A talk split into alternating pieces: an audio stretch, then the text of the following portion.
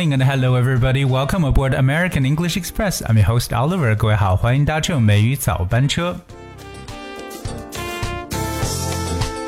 今天的早班车呢，Oliver 带着大家一起呢来学习一个崭新的语言点。在我们中国的社会文化当中呢，大家似乎在很多事情上面呢，都比较喜欢想要去走后门，托个关系，觉得这样子呢也算是一种 shortcut，一个捷径，或者说在做事的效率上面呢会高很多。那不管怎么样呢，Oliver 今天就带着大家看看在英文当中如何来去描述走后门、托关系。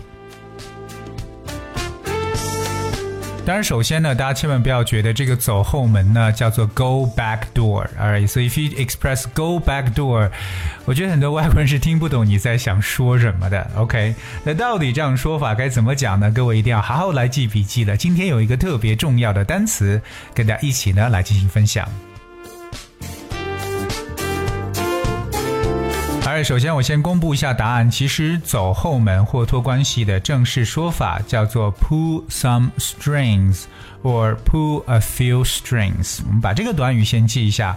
这里边我们牵扯到一个动词叫 pull，p u l l。这个词大家在很多场合中是不是会见到？特别在进入什么地方的时候，我们有这个推和拉，对不对？我们知道推呢叫 push，而拉这个动作呢就叫 pull，p u l l pull。在以前的这个口语当中，跟大家曾经提过一个叫做“开某人玩笑”，意思就是 pull someone's legs。Are you pulling my leg？你在开我玩笑吗？所以呢，拽某人的腿呢，就有点开某人玩笑的意思。而今天我们所说的这个短语叫做 pull some strings。So here is the important word today: string。 S T R I N G 这个单词 string，我们也可以给它加上 s，变成一个复数的形式。So pull some strings or pull a few strings 的意思呢，means to use influence 啊、someone to get something done。说白了就是使用一些哎个人的影响力呢，来把一些事情完成。其实就是我们中文上呃常说的找关系、走后门或者幕后操作。而把这个短语呢再解释一下，pull a few strings 或者 pull some strings 走后门，在美国人的眼中呢，也可以把 strings 这个词换成另外一个词叫做 wires。我们知道 wire。表示为电线，w i r e s wire pull wires. So whatever that is, pull a string, pull a few strings, or pull wires，它的意思都表示 to use the power or influence one has over others, especially people of importance, to get what one wants or to help someone else. 那就是利用自己对他人，尤其是对重要人物的影响力呢，得到自己想要的，或者帮助他人去得到别人想要的，这就是我们所说的走后门。Alright, I've got like two different examples. The first one, I hear that the only reason Johnny got into college was because his dad put some strings with the president of the university. 我听说 Johnny 能够上大学的唯一原因呢，是他爸爸在学校里托了一些关系。Alright, one more time. I hear that the only reason Johnny got into college was because his dad put some strings with the president of the university. 所以大家记住，pull some strings 就是找后门托关系。Here's another example. I can get it down easily by pulling a few strings. I can get it down easily by pulling a few strings。哎，就是找找关系呢，我可以轻松的把这个事情搞定。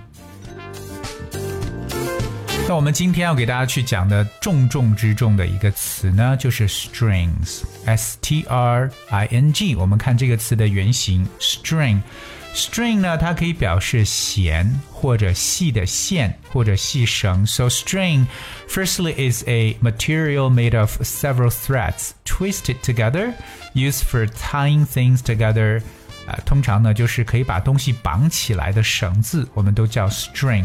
Like a piece of string used to fasten or pull something or keep something in place，就表示专门去绑的一个绳子，或者呢。就是用来去系东西的这么一条绳子，我们都叫做 string。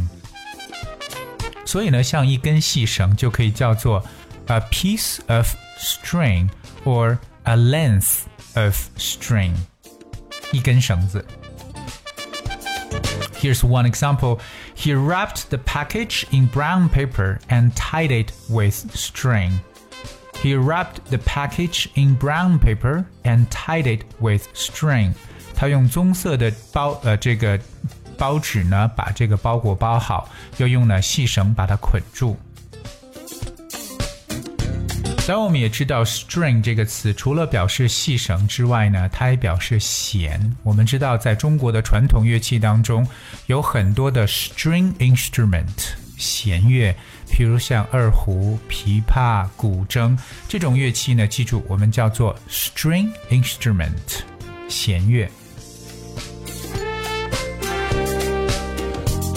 说到 string 呢，这里还有两个特别重要的短语，大家一定要去记住。而刚才所说的走后门叫 pull some strings or pull a few strings, but here is the next one called pull at someone's heartstrings. Pull at someone's heartstrings. 我们在 string 前面加上心 heart，h e a r t。那么 heartstring 顾名思义就是我们所说的心弦。So pull at someone's heartstrings 就是触动心弦的说法。当然，这个动词除了 pull 之外呢，我们可以换成其他的。比如说，这首歌打动了观众的心弦。This song touches the heartstrings of the audience. This song touches the heartstrings of the audience. 所以我们常说触动某人心弦的说法呢，可以叫做 touch someone's heartstring。touch someone's heartstring. Well, here's another example. Adventure tugs at the heartstrings of youth. 表示呢，这种冒险活动呢，会强烈的扣动青年人的心弦。Adventure tugs at the heartstrings of youth. 这个 tug at someone's 啊、uh, heartstring 和刚刚所说的 pull at someone's heartstring 是一样的意思，都是触动心弦的说法。当然，还有一个特别重要的一个短语呢，叫 no strings attached，and that is a very often used uh, phrase in spoken English. No strings attached. String 我们刚刚说过了，attach a t t a c h，我们知道这个单词加上 e d 形式 attached，表示为附加在什么什么上面的意思。So no strings attached，表面意思是没有附加任何的弦，实际上表示是不附加任何的条件，或者说无附带的限制，叫 no strings attached。可能大家在生活当中呢，有各种各样的一些限制，时间的限制、精力的限制、金钱的限制等等，是我们在做很多事情的时候没有办法去放开。而反过来，我们所说 “no strings attached” 就表示大家没有必要有任何的附加的考虑。So here are two examples. The first one, the aid we provide has no strings attached. The aid we provide has no strings attached. 表示我们提供的援助呢是不附带任何条件的。Here's another example. But some of the most precious gifts in life come with no strings attached. But some of the most precious gifts in life come with no strings attached. 表示生活中有许多宝贵的赠品是不带任何的附加条件的。所以各位一定要去记住我们所说的 带附加条件，no strings attached，不带附加条件，sorry，不带附加条件，no strings attached。那么在听完今天的节目之后，我相信很多人都知道了怎么说走后门或者托关系。没错，那就是 pull some strings or pull a few strings。当然，Oliver 提醒各位，我们在平时做事的时候，最好不要去走后门，按照自己的能力，我们呢去为自己打拼。而同样，，Oliver 想提醒一下我们所有的听众朋友，如果你想获得美语早班车讲解内容的文字版本的话，非常简单，只需要各位搜索和关注微信公众号“美语早班车”就可以找到了。Alright, that's I guess what we have for today's show, and I thank you so much for tuning. Until next time，我们明天见。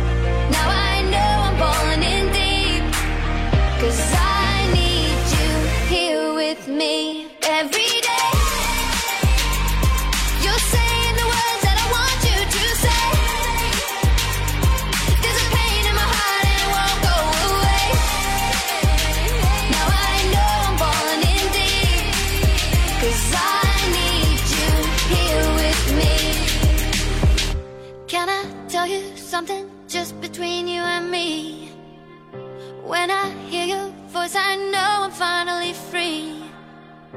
Every single word is perfect as it can be. Cause I need you here with me.